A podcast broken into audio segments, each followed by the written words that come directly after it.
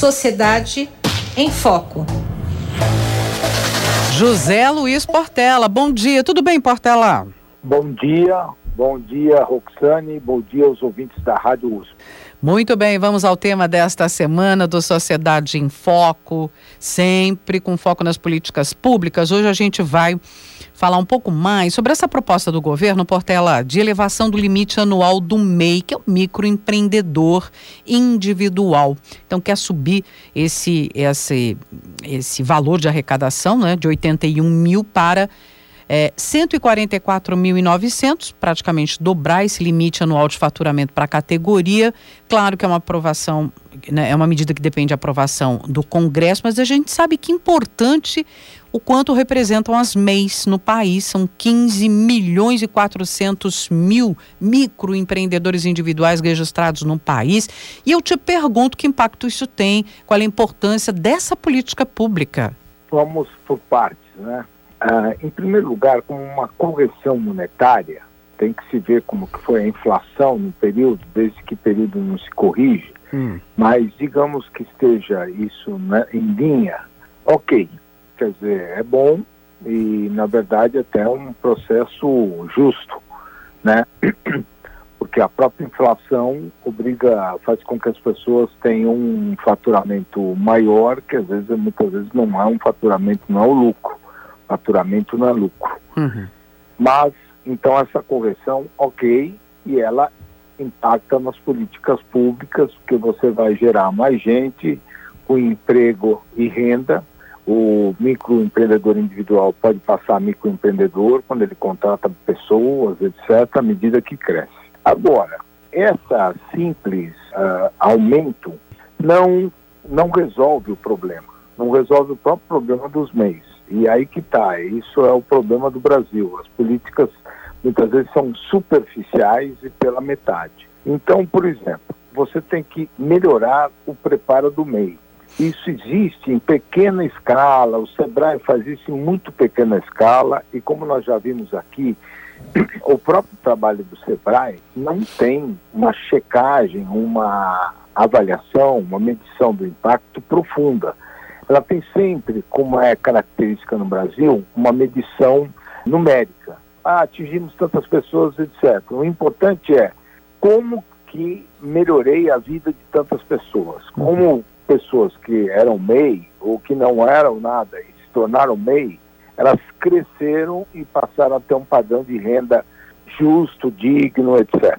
Esse trabalho não é feito, é feito só uma coisa, eh, como eu disse, numérica. Não só no SEBRAE, mas em outras áreas que fazem o trabalho de formação, de preparação. Mesmo assim, a gente encontra ainda muitas lacunas, porque normalmente o MEI não sabe lidar com fluxo de caixa, não sabe lidar com orçamento, quer dizer, ele tem uma vontade de empreender e tem um negócio ao qual ele é ligado ou, acaba despertando interesse, mas tem toda uma tem recentemente saiu uma reportagem de alguém no Brasil que agora está bem, disse eu quebrei e depois que eu aprendi a mexer com tudo isso, orçamento, estoque, uhum. fluxo de caixa, é, capital de giro e tal, que são conceitos fundamentais e difíceis, complexos, para quem não, sobretudo para quem não tem formação na área de economia, etc.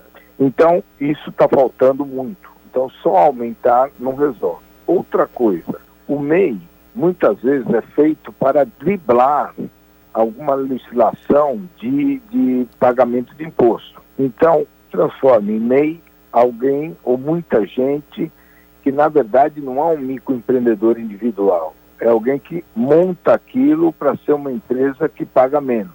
Entra no regime do Simples Nacional. Isso foi já várias vezes levantado por vários pesquisadores e tal e tem até aí a origem, faz parte do conjunto do país da meia entrada, né? Então é um jeito de você pagar menos imposto e às vezes a pessoa não está gerando aquilo, ela é contratada por uma empresa, não recebe aqueles os direitos trabalhistas e acaba como meio porque facilita para quem está pagando e ele paga menos imposto. Então esse estudo também não foi feito.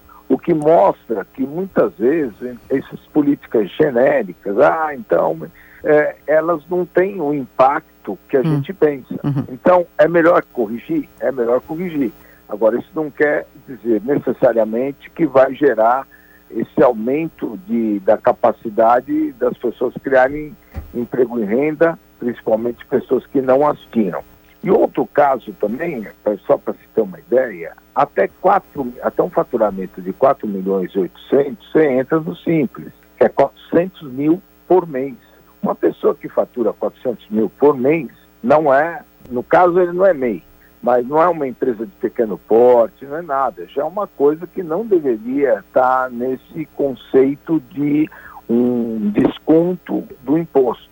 Uhum. Quem ganha 400 mil por mês, 350, 300 mil, já está bem avançado. Então, você veja, Roxane ouvintes da Rádio USP, por trás dessas políticas e dessas uh, uh, realizações que são superficiais e genéricas, tem muita coisa. E esse é o problema das políticas públicas no Brasil. Porque a política pública não é feita só por quem está elaborando, ela é feita para a sociedade e com a sociedade. E muitas vezes, em vez de ela arrumar para a sociedade como um todo, ela ruma para um determinado grupo de interesse. No caso aí, pode ser de pessoas que estão interessadas em ser MEI para pagar menos imposto. Então, esperamos que esse tipo de medida de aumentar o teto, ele seja acompanhado de um processo de medição do resultado e entender. Senão fica só o país de você fornecer uma determinada compensação exatamente porque nós temos uma desigualdade imensa no país, nós temos uma desigualdade imensa. Então fica mais uma compensação que genericamente aparenta ser algo que muito mais deixa a consciência pesada mais aliviada do que realmente fazer o resultado. Uhum. Vamos acompanhar. Eles, eles percebem algumas distorções, eles querem mudar o, também o limite do simples, adequar e adequar essa passagem. Eles querem fazer uma rampa, viu, de transição do MEI para o ME, né, para pagar o simples nacional, porque tem que entrar no sistema para fazer essa migração. Eles querem tornar essa migração, um processo de elevação de arrecadação, uma passagem automática. Vamos ver. Na verdade, eles estão estudando ainda, viu? O Fórum Permanente das Microempresas, Empresas de Pequeno Porte, que faz parte desse comitê técnico do MEI, viu? Portela está elaborando ainda o projeto, como é que seria se pode contratar mais de um funcionário, ou se essa migração vai ser automática. Então, tem algumas mudanças sendo pensadas, mas foi o que você falou, né? Tem que afetar, tem que mudar e melhorar tanto a vida do microempreendedor, quanto também tornar mais justa a arrecadação e enquadramento dessas empresas. É isso que você contou aqui para gente, né? Vamos acompanhar. É isso mesmo. Esperamos que tenha essas medidas uhum. complementares que transformam esse aumento numa real política pública favorecendo realmente a quem precisa num país com uma imensa desigualdade. José Luiz Portela, com a gente sempre às segundas, doutor em História Econômica pela Faculdade de Filosofia, Letras e Ciências Humanas da USP, também pesquisador do Instituto de Estudos Avançados. Obrigada, Portela. Boa semana para você, hein? Uma boa semana para você e um abraço aos ouvintes da Rádio USP. Sociedade em Foco.